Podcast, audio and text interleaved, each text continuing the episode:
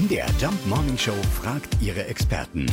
Fakt oder Fake? Ja, gerade im Sommer ist das mit dem Blumengießen und Rasensprengen ja immer so eine Sache. Nicht zu viel, aber auch nicht zu wenig. Und jetzt kommt auch noch dazu, angeblich müssen wir die Pflanzen demnächst wohl auch noch eincremen. Die können wohl genauso wie wir einen Sonnenbrand kriegen.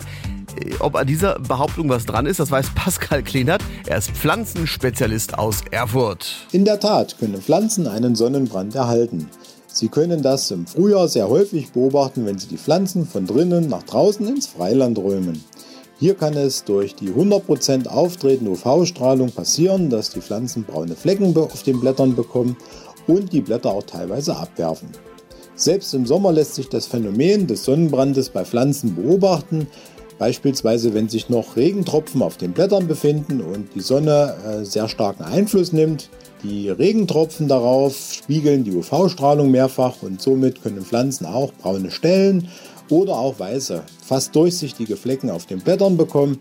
Hier können Sie also von ausgehen, dass die Pflanze einen Sonnenbrand hat. Fakt oder Fake? Jeden Morgen um 5.20 Uhr und 7.20 Uhr in der MDR Jump Morning Show mit Sarah von Neuburg und Lars Christian Kade.